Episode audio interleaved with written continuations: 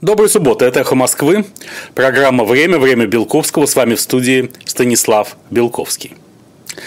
Э, сенсация уходящей недели э, уже близка к изготовлению российской вакцины от коронавируса SARS-CoV-2.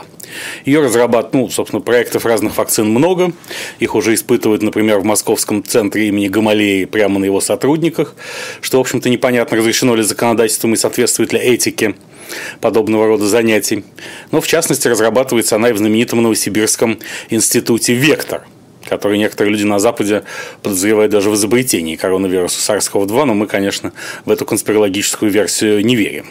И утверждает, что уже в сентябре-октябре вакцина будет готова, хотя прежде говорили, что она может быть готова не ранее весны следующего 2021 года.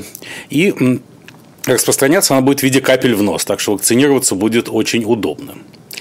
А, по нашему мнению, всеобщая вакцинация, а сейчас вот новые поправки в Кодекс об административных правонарушениях предполагают штрафы за отказ от обязательной вакцинации.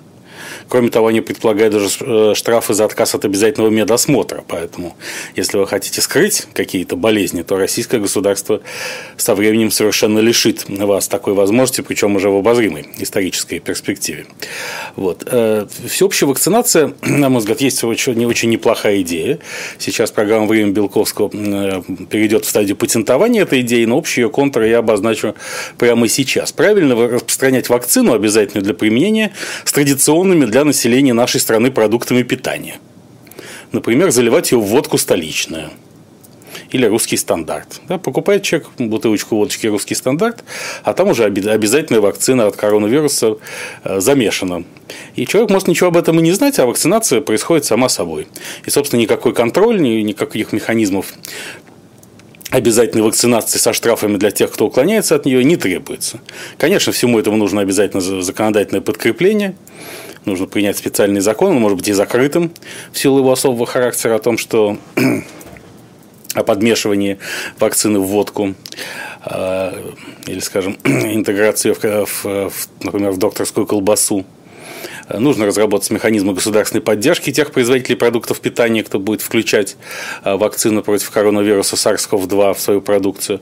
Но это отдельная песня. Это при нынешней управляемости парламента, а, президентской власти и исполнительной власти решается несложно. А, также на этой неделе весьма примечательным материалом вышел журнал Forbes, который проанализировал причины успешной борьбы с э, эпидемией коронавируса в Японии – Forbes выделил 43 фактора, которые помогли японцам быстро и решительно разгромить эпидемию, нанести вирусу непоправимый ущерб от давно сложившейся, сложившейся в Японии культуры ношения масок, отсутствие, напротив, культуры рукопожатия. Японцы соблюдают социальную дистанцию, приветствуя друг друга. Не склонность японцев к полноте. Здесь я особо, Илья Белковский, особенно завидую нашим японским собратьям. Ну, дело в том, что японцы питаются такой здоровой пищей, типа суши, сашими. Ша, кстати, нет, кажется, в японском языке. Надо правильно говорить суси и сасими, но как русский человек я не могу так просто перестроиться на японский лад. И достаточно рано было принято в, решение, в Японии решение закрыть школы. Но в основе гипотезы Форбса лежит японский язык. Говорящие на японском языке люди, по версии журнала, потенциально выделяют меньше зараженных вирусом капель при разговоре в сравнении с теми, кто общается на других языках. То есть причина причин лингвистическая. Существует э, такая гипотеза Сапира Уорфа, названная именами двух известных лингвистов Эдварда Сапира и Бенджамина Ли Уорфа. Она подвергается значительной критике э, в, разных, в научных средах, поскольку не ясен ее научный статус. Зато, напротив, ясно, что Сапир и Уорф не работали вместе над этой гипотезой, поэтому их объединение в ее названии достаточно условно. А, смысл, это, она же называется гипотеза лингвистической относительности. А, согласно этой гипотезе, а, механизмы познания и мышления человека во многом определяются его языком, языком, родным языком, на котором он не только говорит, но и, что самое важное, думает. Сапир, Уорф и их единомышленники изучали, в частности, языки различных индейских народностей, приходили к выводу, например, что если у каких-то индейцев нет в языке э, фиолетового, слова фиолетовый, то они не различают фиолетовый цвет. Или, по крайней мере, считают его синим. Или, например, у какого-то из австралийских племен, я сейчас не помню его название, почему-то названия этих индийских племен сейчас часто бывают длинными и сложными нет представлений о левом и правом, а есть только разделение на страны света в языке. Поэтому можно сказать э, представителю этого племени, например, поставь стул к северу от стола.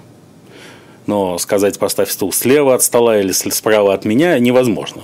Представитель этого племени просто ничего не поймет. И вот, судя по всему, мы близки к разработке комплексной гипотезы Белковского э, Сефира Уорфа, Сапира Уорфа, прошу прощения, которая может объяснить действительно разный, разницу в распространении коронавируса SARS-CoV-2 в различных странах. Это связано именно с языковыми особенностями. Ну, давайте посмотрим хотя бы на Европу. Скажем, в Германии, в северных странах, э, где доминируют германские языки, ситуация достаточно благополучная.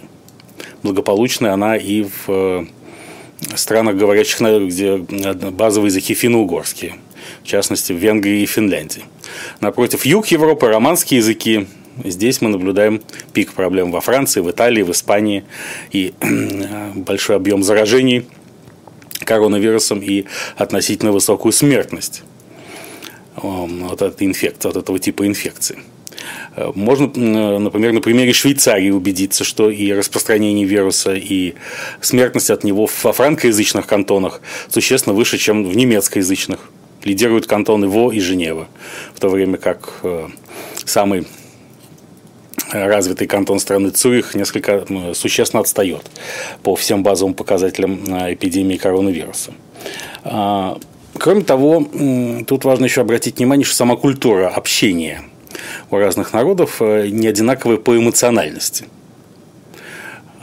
и в зависимости от способа мышления, и в зависимости от э, методологии донесения своих мыслей, люди вырабатывают разное количество слюны в процессе общения.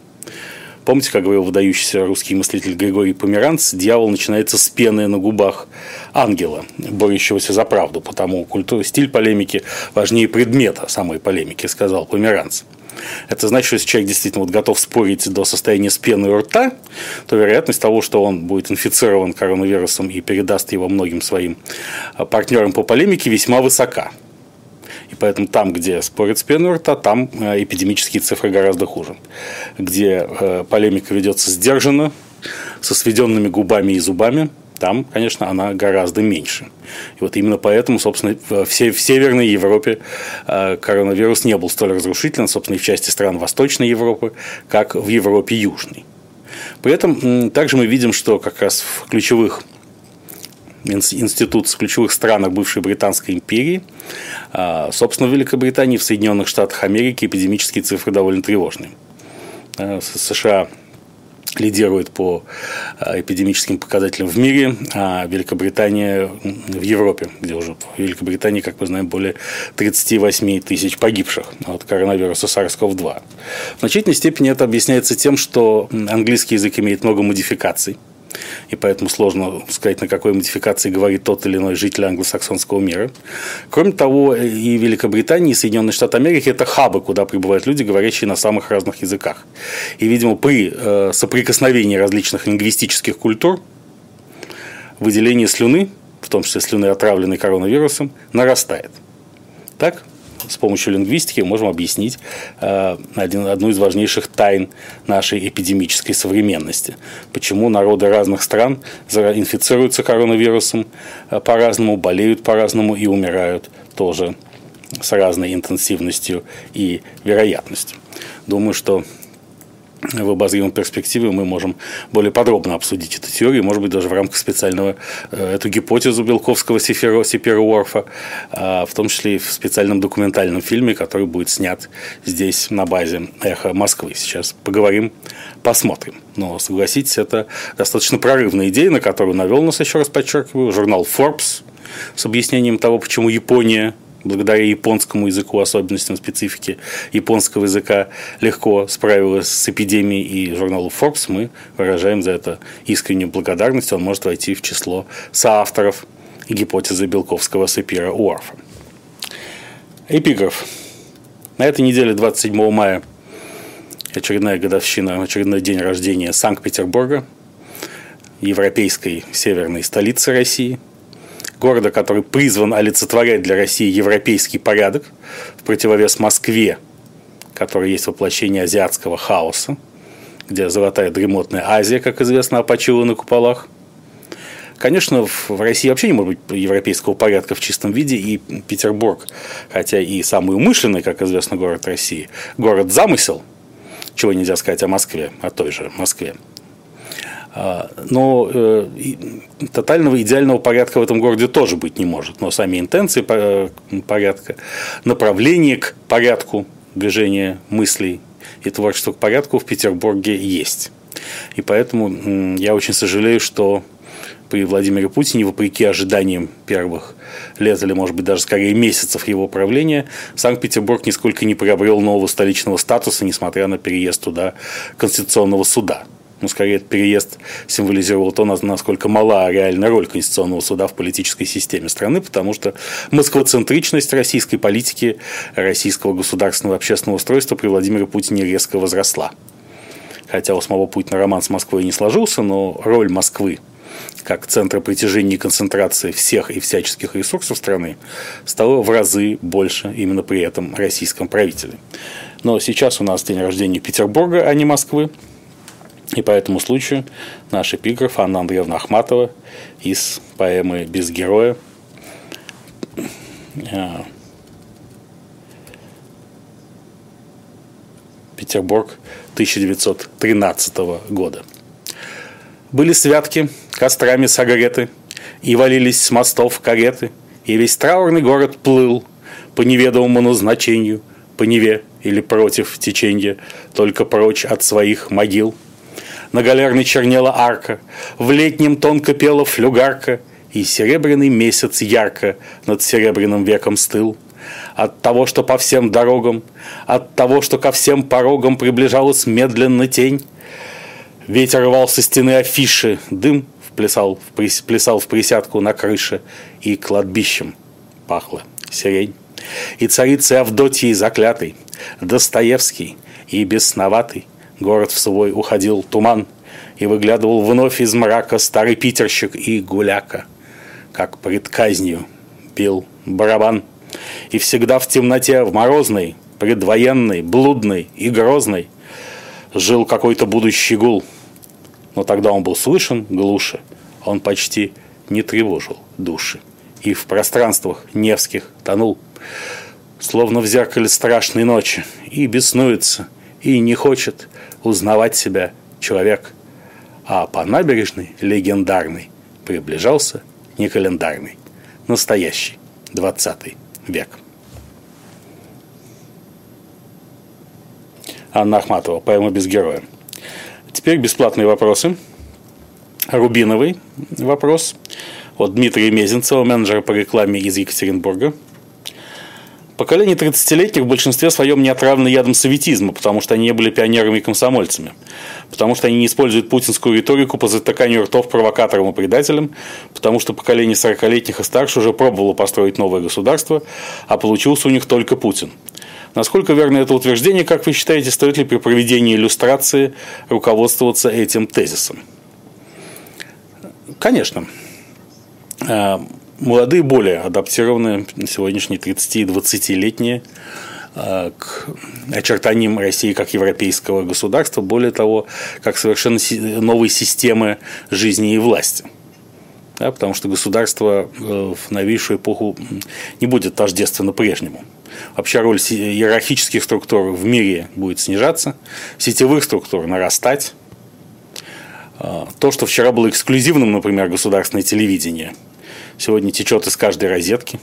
На YouTube многие потребляют информацию из YouTube, а не с первого канала телевидения. чем моложе современный россиянин, не побоюсь этого слова, тем менее он лоялен не просто Владимиру Путину как личности и персоне.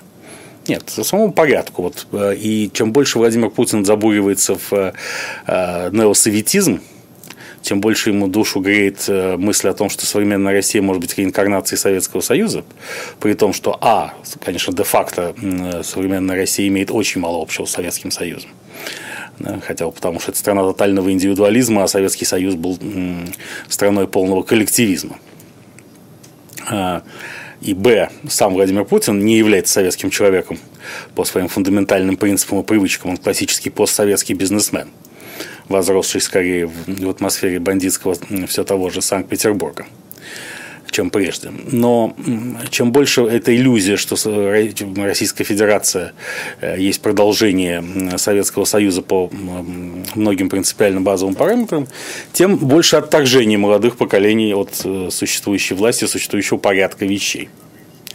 Поэтому я не знаю, нужна ли иллюстрация вообще. На эту тему ведутся большие споры. Здесь в нашей программе «Время Белковского» я, в частности, читал фрагмент из программной статьи Михаила Ходорковского а, «Новая Россия» или «Гордарика. Страна городов», в которой утверждалось, что э, э, справедливость должна уступить место милосердию а, как главной ценности российской государственности и политической системы будущего, а это вообще не предполагает иллюстрации. Мы должны всех простить.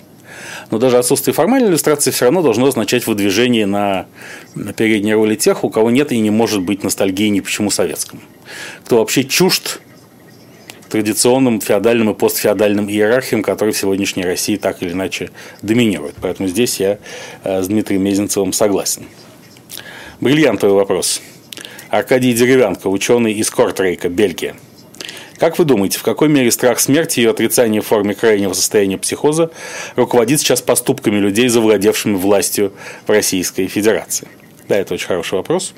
Да, я думаю, что в очень значительной степени руководит религиозность правящей верхушки современной России весьма обманчива. Это скорее некий набор ритуалов. И в этом смысле он отражает глубинную языческую религиозность, которая тоже присуща русскому народу, скорее, чем понятое и принятое христианство, понятое и принятое на самых разных уровнях сознания и бессознательного. Э, сегодняшние властители России действительно считают себя людьми совершенно исключительно эксклюзивной элитной породы. Это не такие же люди, как все остальные. Именно поэтому он уделяет такое большое внимание своей физической безопасности.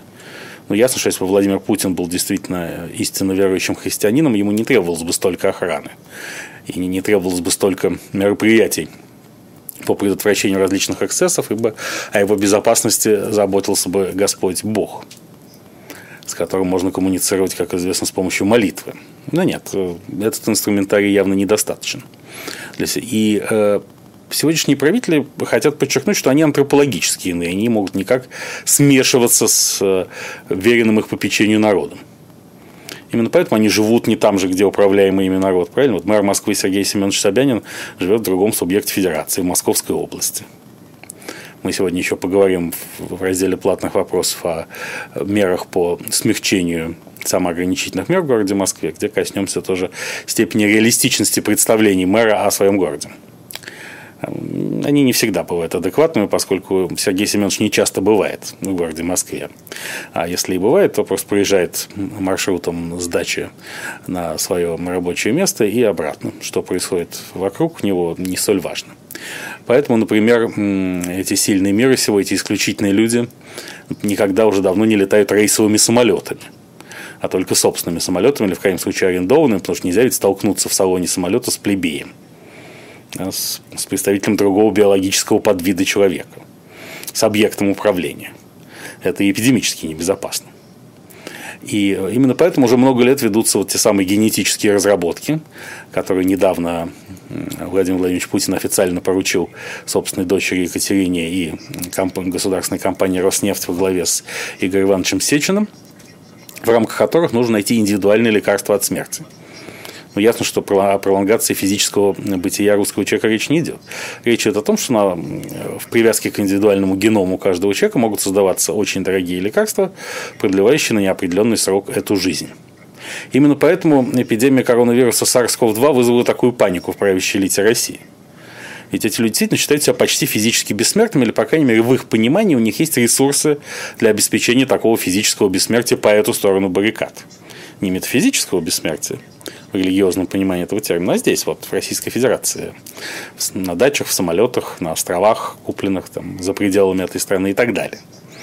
И тут вдруг появляется какой-то непонятный враг, неизвестно откуда взявшийся, который может поставить крест на столь радужных планах обеспечения этого бессмертия. Да, поэтому здесь это приняло характер самовнушения и самосбывающегося прогноза. Вирус оказался настолько страшен, насколько правящая элита не понимала последствий соприкосновения с ним. И бессилие выстроенных им систем ограничений себя от э, э, наличной материальной реальности этого мира перед этим несчастным порождением то ли уханьского рынка морепродуктов, то ли уханьской вирусологической лаборатории. Отсюда и карантинные меры, которые были тем жестче, чем дороже несли себя те региональные руководители, эти меры вводившие. Москва здесь э, абсолютно тоже исключительный пример. Кроме того, не будем забывать, что мы живем в условиях монетократии, власти денег. И фактическая религия этой правящей элиты – религия денег. С помощью денег можно все.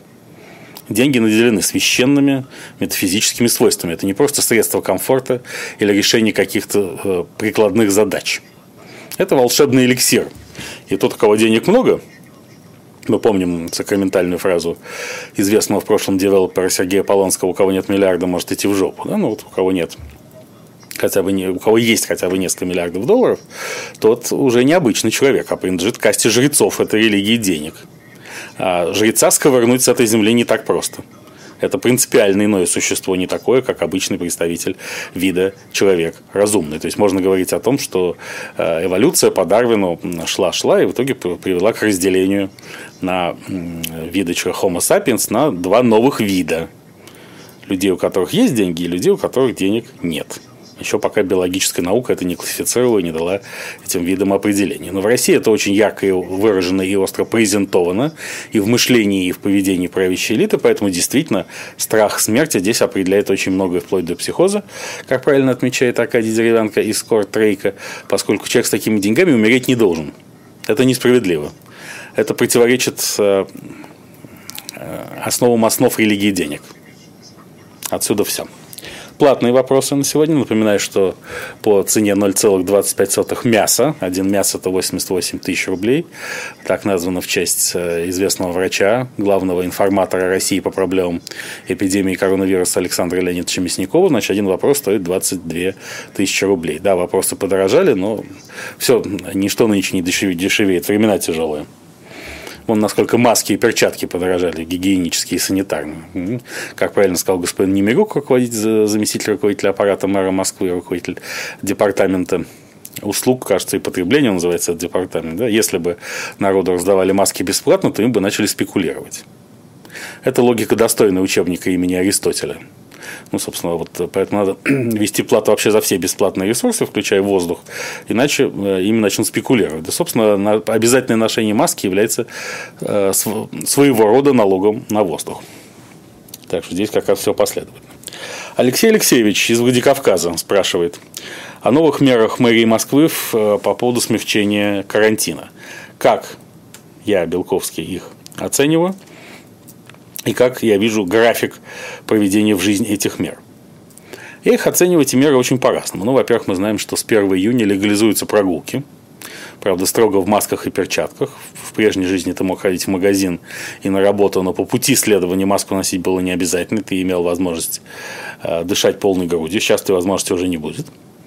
Э, но э, сама, сама модель, при которой люди могут гулять домами, знаешь, вот, а, так сказать, по определенному, дом, находящийся по определенному адресу, в этот день, в это время имеет право гулять. Кажется мне несколько сомнительной. Поскольку так или иначе, э, эта модель стимулирует проведение неформальных массовых акций. Вот когда все жители дома высыпали на улицу в одно и то же время, а все-таки на районе, что называется, таких домов несколько, значит, все-таки они заполняют определенное пространство. Э, запретный плод всегда сладок, поэтому рассчитывать на то, что э, прогулки, ограниченные по времени, не будут пользоваться популярностью, не приходится. Если тебе уж дали небольшое время для прогулок, обязательно надо в нее сходить. Когда ты можешь гулять э, круглосуточно без ограничений, тогда у тебя гораздо больше стимулов вообще никуда не выходить и сидеть дома. Это простой психологический парадокс. В мэрии Москвы ни в чью голову не пришел, ну и бог с ним. А, то может так случиться, что в разных местах Москвы будут образовываться не вполне лояльные существующему руководству города, а наипаче федеральной власти скопления людей – могут проходить митинги, уже не одиночные пикеты безо всяких разрешений. Поэтому мне, как бывшему системному программисту, казалось бы более правильной и оправданной система все-таки индивидуальных разрешений на прогулки, которые может получать каждый москвич на сайте МОСРУ или смс-кой. или как-нибудь еще в рамках современных систем коммуникаций. А, тогда можно вычленить людей, которые, в принципе, нежелательны в качестве возможных закоперщиков массовых акций. Например, а, участников московских протестов прошлого года. Их э, координаты все известны, благодаря системе распознавания лиц, которая, видимо, уже применялась во время митинга, московских митингов 2019 года муницип... нелояльные власти, муниципальные депутаты, вообще всякие бузатеры, сторонники Алексея Навального и других оппозиционных политиков. И можно выдавать совершенно индивидуальные слоты для прогулок в разных частях города в неурочное время с тем, чтобы вероятность их столкновения с широкими массами москвичей была минимальной.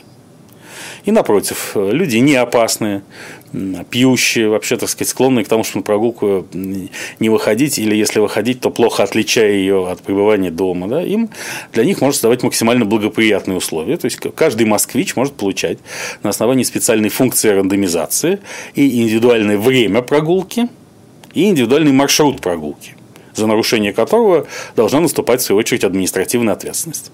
Например, если ты живешь в Бирюлево, как любят говорить московские чиновники, то у тебя должен быть маршрут прогулки до Лубянской площади и обратно. Почему нет? Кроме того, когда маршрут, когда прогулка достаточно длинная, это нарушает правило двух километров прогулки от дома. Но когда прогулка длинная, ты ни на чем уже не концентрируешься. Тебе не придет в голову митинговать, э, общаться с себе подобными. Тем самым не только эпидемическая обстановка в городе э, будет более здоровой и управляемой, но и политическая. Поэтому мне казалось бы, что это более правильная методика. А, но посмотрим, как оно будет с гулянием домами, учитывая, что вот Сергей Семенович Собянин очень редко бывает в Москве, как мы сегодня упоминали. Если бы он бывал в городе почаще, он бы знал, что москвичи уже активно и давно гуляют, безо всяких разрешений номеров домов. И, видимо, теперь их придется с помощью полиции и Росгвардии загонять обратно в дома, а потом оттуда выпускать. Это будет не так просто сделать, потому что с середины апреля наблюдается латентный, то есть скрытый конфликт между мэром Москвы и э, правоохранительной системой российской столицы, поскольку 15 апреля они пытались активно свалить друг на друга ответственность за давку в московском метро. Напомню, давка возникла в день введения обязательных пропусков для перемещения в общественном транспорте. И вдруг неожиданно выяснилось, что очень трудно проверять пропуска у всех без создания давки накануне это понять было нельзя. Это слишком сложная математическая задача. Вот. И тогда мэрия заявила, что во всем виновата полиция. Полиция дала понять, что если она во всем виновата, то она не будет слишком рвать жопу э, для того, чтобы прикрывать такую же филейную часть мэрии в следующие разы. То есть не то, чтобы силовики очень готовы сейчас к прямым столкновениям с москвичам по поводу пребывания последних на улицах и площадях города. Впрочем, посмотрим. Может быть, вывезут одни подразделения Росгвардии, завезут какие-нибудь другие голодные до агрессии и насилия. В общем, все может случиться. Кроме того, обязательное ношение масок с 1 июня в Москве предполагает, например, что нельзя уже э, есть и пить во время прогулок. Часто многие рестораны работают на вынос, там кофе с собой. А, люди идут по, улице, пьют кофе, закусывают булочкой. А, кроме того, в магазинах еще продается спиртное, и некоторые прям, так сказать, употребляют спиртное из небольших бутылочек, я сам видел.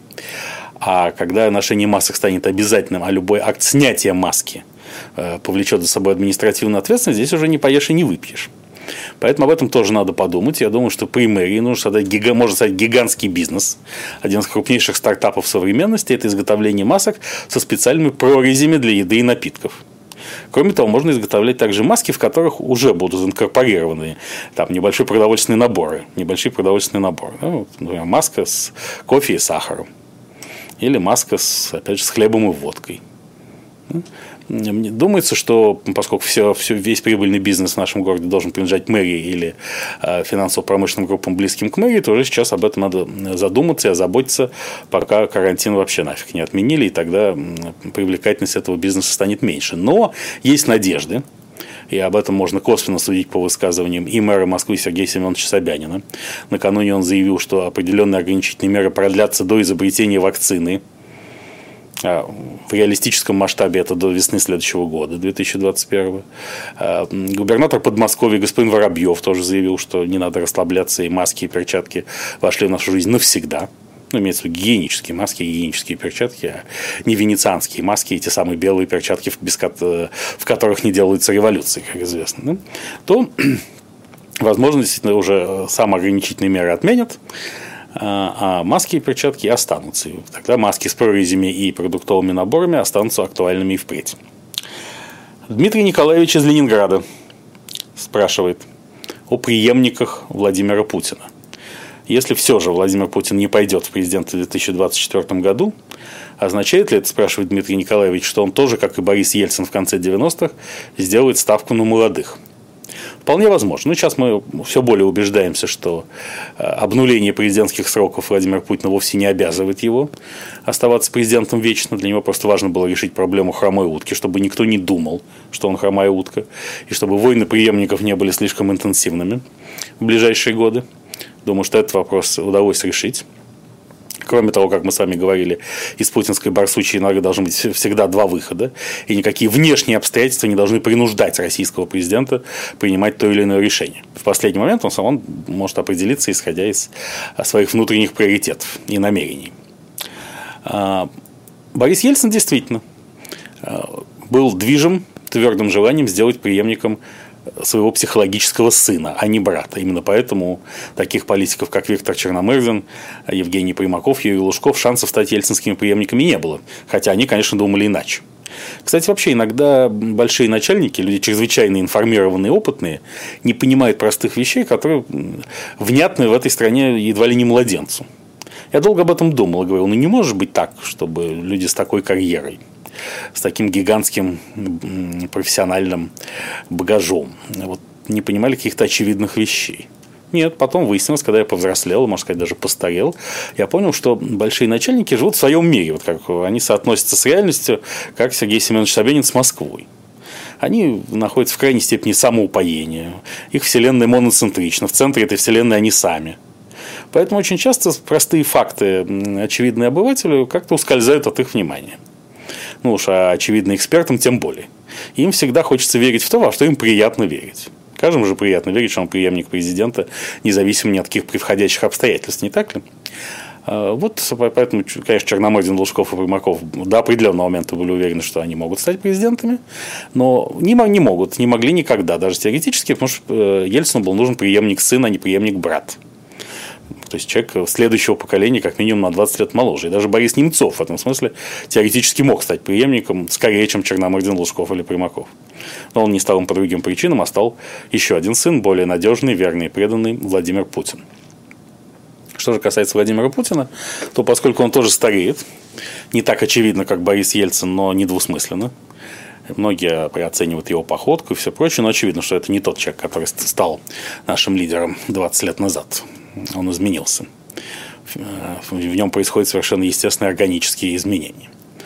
А, то он становится все более зависим от энергетического обмена с молодежью и от молодых в своем окружении. Именно поэтому такие претенденты на роль преемника, как э, Сергей Собянин, все тот же, или спикер Государственной Думы Вячеслав Володин, мне кажется, тешат себя иллюзиями.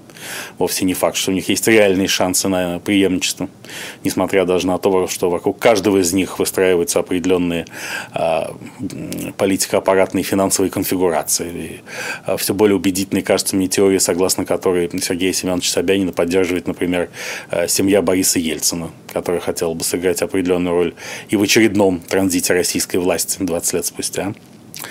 А, что касается молодежи, то, во-первых, у Владимира Путина есть собственные дочери, которым он не уделял должного внимания и сейчас страдает из-за этого.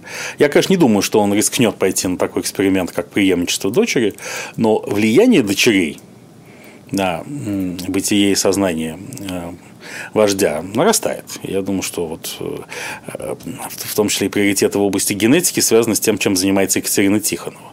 Вообще приоритет технологического развития России, который Путин формулирует сегодня публично. Чем дальше, тем больше он будет прислушиваться к дочерям и все меньше к другим людям. Не случайно, собственно, эксперименты в области генетики э, финансируются и организуются Роснефтью. Само по себе это не очевидно, почему нефтяная компания должна заниматься генетическими вещами. А потому что свою дочь можно доверить только такому верному соратнику, как Игорь Иванович Сечин. А абы кому ее не доверишь. И на такую можно было посадить какую-нибудь еще госкорпорацию там, э, или ведомство, но на эту госкорпорацию ведомства надо найти абсолютно, доверенного, абсолютно доверенное лицо. А таких у Путина больше, увы, не становится. Игорь Иванович Сечин здесь, если не эксклюзивен, то, во всяком случае, один из немногих. К числу молодых можно отнести и доверенных охранников, бывших адъютантов Владимира Путина, таких как тульский губернатор Алексей Дюмин или министр по чрезвычайным ситуациям Евгений Зиничев. Кстати, господин Зиничев был первым физическим лицом, которое публично встречалось с Владимиром Путиным вживую, а не по видеосвязи. В его кажется, резиденции Новоогарова, хотя, возможно, это лишь официальная версия, а происходило на самом деле на Валдае. А, наконец, Дмитрий Николаевич Патрушев, министр сельского хозяйства, сын одного из самых, опять же, верных спутников жизни Владимира Путина Николая Платоновича Патрушева, секретаря Совета Безопасности, может рассматриваться в этой роли. Поэтому, мне кажется, что пора, пора уже присматриваться к молодым. Именно сюда смотреть всем тем, кто любит конспирологические, кадровые и прочие теории а, и считает, что кандидатура, от кандидатуры преемника Владимира Путина что-то очень существенно изменится, причем прямо в актуальной политической реальности Российской Федерации. Что, на мой взгляд, совершенно не очевидно. Для меня очевидно, что Путин уйдет, и здесь ну, я прислушался бы к Дмитрию Львовичу Быкову, который считает, что после Путина будет еще хуже. Я бы не высказывался так категорично, будет еще хуже. Может быть хуже. Это не исключено. Во всяком случае, вовсе не гарантировано, что после Путина будет лучше. Важно, что будет по-другому. И нового вождя Э, путинского типа уже не будет.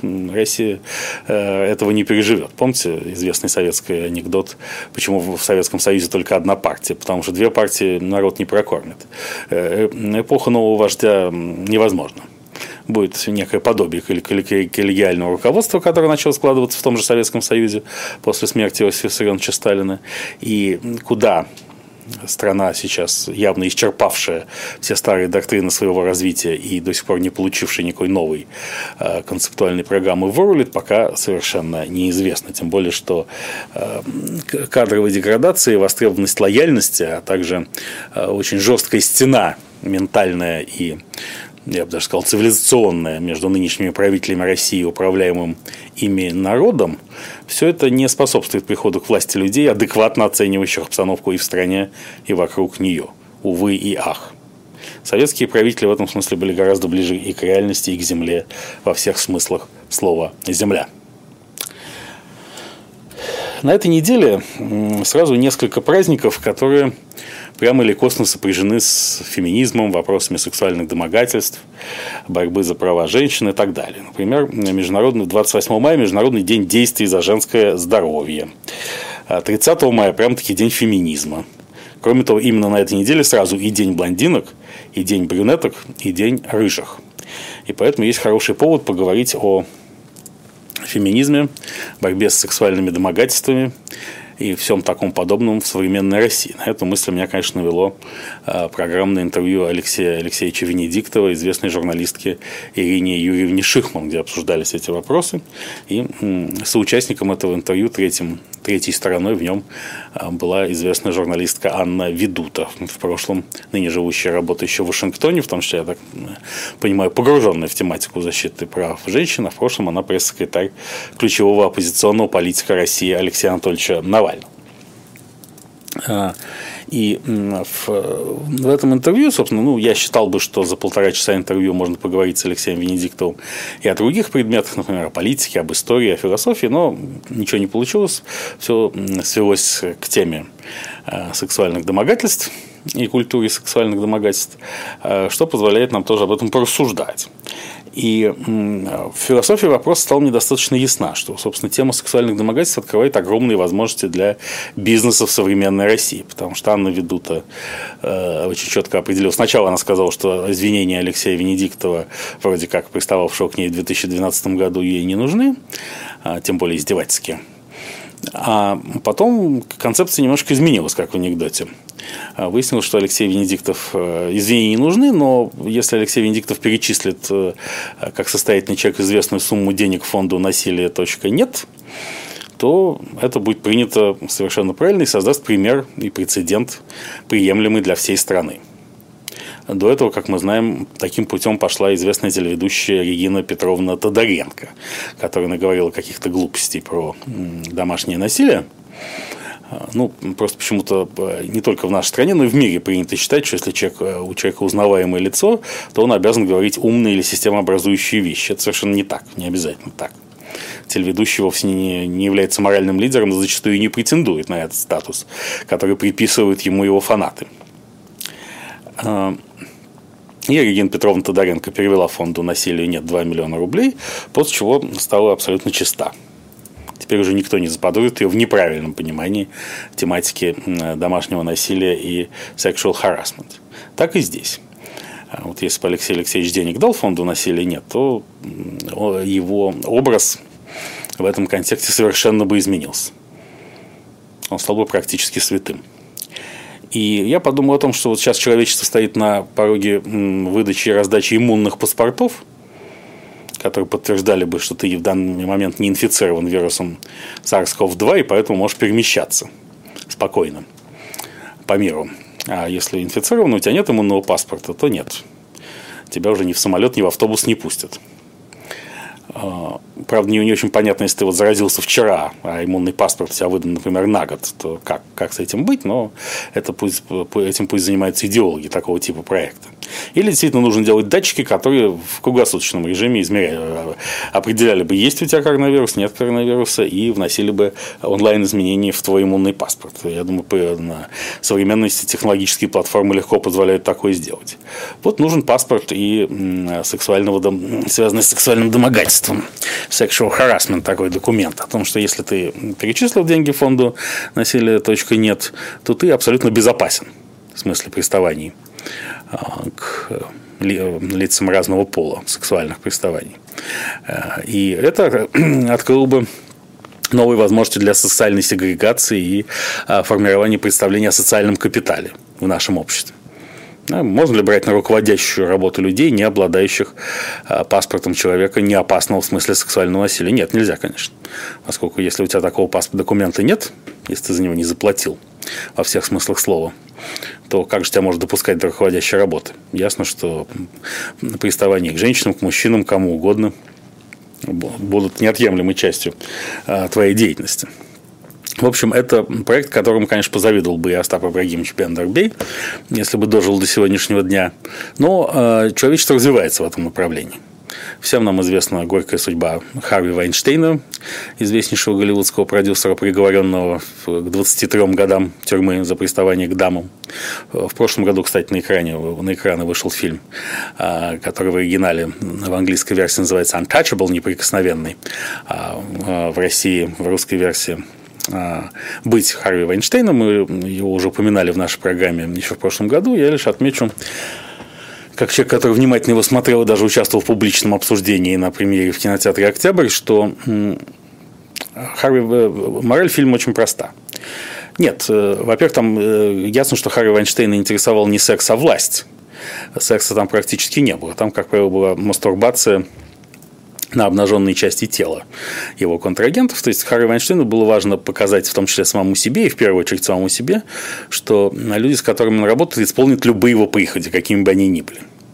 Секс был глубоко вторичен, собственно, его и не было в чистом виде. А, но нельзя говорить, безусловно, что жертвы насилия Харви Вайнштейна а, давали ему повод к насилию. Нет, они не давали ему повод. Повод давал он. Он давал им повод жить все участники этого фильма фактически говорят, что если бы не Харри Вайнштейн, нам было бы совершенно незачем жить. Так говорят актрисы, на которых он мастурбировал, так говорят журналисты Нью-Йорк Таймс и Нью-Йоркера, которые его разоблачили, так говорит и полицейский, который его арестовывал. Он говорит об этом открытым текстом, но это сквозит в его глазах и написано у него на лице. Он жил ради того, чтобы арестовать Харви Вайнштейна. А если бы он не арестовал Харви Вайнштейна, то ему нечем было бы гордиться. А, в этом человеческом измерении. Надо сказать, что ну, все знают движение МИТУ, которое, которое возникло в связи с Харри Вайнштейном и объединило много э, дам, вспомнивших о былых приставаниях разного рода известных и влиятельных людей, которые были там десятки лет назад зачастую. Но и здесь, кстати, в движении МИТУ все, как, как вы знаете, довольно сложно. Одна из моральных лидеров этого движения, актриса Ази Арджента, была в скорости обвинена в соблазнении несовершеннолетнего а, на Джимми Беннета, которому было то 17 лет, на съемках фильма в Калифорнии. По этому поводу существует уголовное дело. Сама Азия Арджента утверждает, что не виновата я, он сам пришел, но вместе с тем а, бывший любовник э, актрисы Э, известный французский повар господин Борден заплатил 350 тысяч долларов компенсации Джимми Беннету, после чего застрелился. Еще одна лидерка сейчас вот так надо говорить с феминитивами, да, кажется, лидерка движения МИТУ, актриса Алиса Милано, э, который совершенно непримирима, естественно, к врагам Рейха, то есть к источникам э, сексуальной агрессии, очень снисходительно обошлась с кандидатом на пост президента США Джозефом Байденом, Потому что когда бывшая сотрудница Байдена Тара Рид обвинила экс-босса в сексуальных домогательствах тоже многолетней давности, Алиса Милана дала сразу ясно понять, что это нога у кого надо нога что поскольку сама она хочет видеть Джозефа Байдена президентом Соединенных Штатов Америки, то вот Таре Рид верить не надо. Остальным пока надо, но Тарарит уже не надо. И э, Алиса Милана призвала Джозефа Байдена встретиться со всеми обвинениями лицом к лицу и дать достойный отпор. Поэтому здесь, конечно, нужно э, нужно видеть уже, что э, движение борьбы с сексуальными домогательствами немножечко расползается, и нет ничего лучшего, чем собрать его воедино, чем э, прозрачный финансовый механизм. А прозрачный финансовый механизм – это и есть вот система выдачи паспортов святого – и здесь и фонд насилию нет, и другие организации такого порядка могут быть полезны. Можно создать систему и государственной аккредитации. Если аккредитован, имеешь право продавать паспорта святого, не аккредитован, не имеешь. Кроме того, не надо упускать политический имиджевый потенциал таких выдающихся а, публичных деятелей, как, например, Рамзан Ахматович Кадыров. А, вот, например, если бы фонд насилию нет назывался имени Рамзана Кадырова, то уже отказаться дать ему денег было бы гораздо сложнее. И если бы, так сказать, люди, потенциально подозреваемые, обвиняемые в sexual harassment понимали бы, что им придется иметь дело даже с тенью Рамзана Ахматовича, они расставались бы с деньгами и покупали бы себе паспорта святого бестрепетно и очень быстро. Призываю об этом всячески задуматься. Тем более, говорю, что все, что имеет твердую бизнес-основу, оно, в общем, переживет нынешнюю эпоху, независимо от различных нюансов и флуктуаций. Ну и заканчиваем мы нашу сегодняшнюю программу рубрикой «Трампа зрения». На этот раз ее нельзя избежать. Э, Дональд Трамп, это обзор записи в социальной сети Твиттер 45-го президента США Дональда Трампа. На этой неделе Дональд Трамп, конечно, активно воевал с Китаем, это всем известно, и разбирал ситуацию в э, Миннеаполисе, крупнейшем городе штата Миннесота, где, как мы знаем, есть волнения, начались волнения и погромы из-за фактического убийства полицейскими задержанного ими чернокожего. Дональд Трамп привлек внимание к тому, что э, весь этот бардак случился из-за того, что Миннеаполисом руководят демократы. Э, везде, и как только он пойдет на второй срок, и к власти придут и в этом городе, и штате республиканцы, все будет значительно лучше. Но, конечно, больше всего более, наибольшее внимание э, привлек, собственно, конфликт Дональда Трампа с социальными сетями, в первую очередь Твиттером. Потому что на минувшей неделе Твиттер пометил как недостаточно достоверную запись 45-го президента США о голосовании по почте в штате Калифорния. Трамп утверждает, что это голосование чревато большими фальсификациями, а Твиттер считает, что нет. И Дональд Трамп в ответ озверел.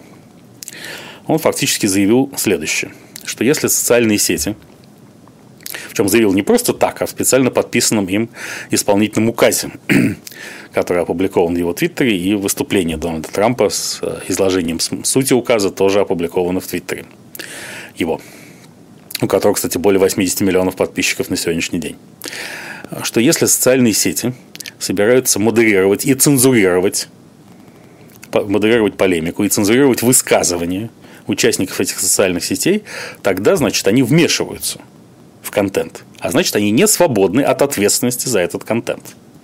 Как бы мы ни относились к Дональду Трампу, я считаю, что его позиция здесь логична и внутренне не противоречива. Да, или социальная сеть дает право высказываться каждому, как он считает нужным, не комментируя эти высказывания, не удаляя их.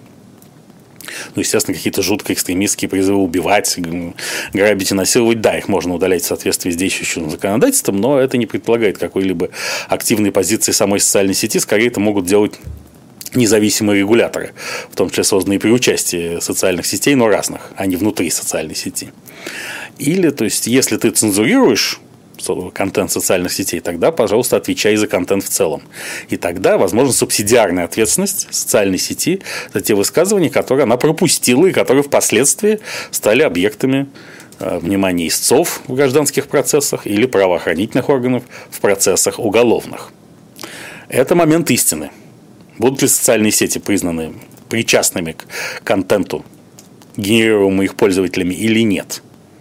Если да, то мир качественно изменится в мир социальных сетей. Если нет, если Дональду Трампу не удастся провести такие политические решения, а против них, естественно, выступили все, включая лояльный нынешнему американскому лидеру Facebook и его основателя Марка Цукерберга, то тогда, возможно, э, ослабнет цензура и фильтрация базара, не побоюсь этого слова, в социальных сетях, что тоже будет иметь весьма положительные последствия. Что будет иметь весьма положительные последствия. И надо сказать, что этот конфликт уже обострялся и на этой неделе, потому что Твиттер собирался удалить одну из записей Дональда Трампа по поводу Миннеаполиса, усмотрев в ней героизацию насилия, неприемлемого в социальной сети, но так и не удалил. Не решил пойти, не решился пойти на конфликт со своим самым влиятельным клиентом. И как будет развиваться этот сюжет, очень интересно. Посмотрим. А на финише у нас, как всегда, а, музыкальная композиция. На этой неделе исполнилось 60 лет выдающемуся русскому поэту, рокеру Александру Башлачеву. И самое известное произведение Александра Башлачева «Время колокольчиков». Это была программа «Время Белковского» на «Эхе Москвы». Слушайте, смотрите, осязайте, обоняйте нас каждую неделю. Читайте нашего информационного спонсора эксклюзивный телеграм-канал «Белковский», подписывайтесь на него. С вами Станислав Белковский. До очень скорой встречи.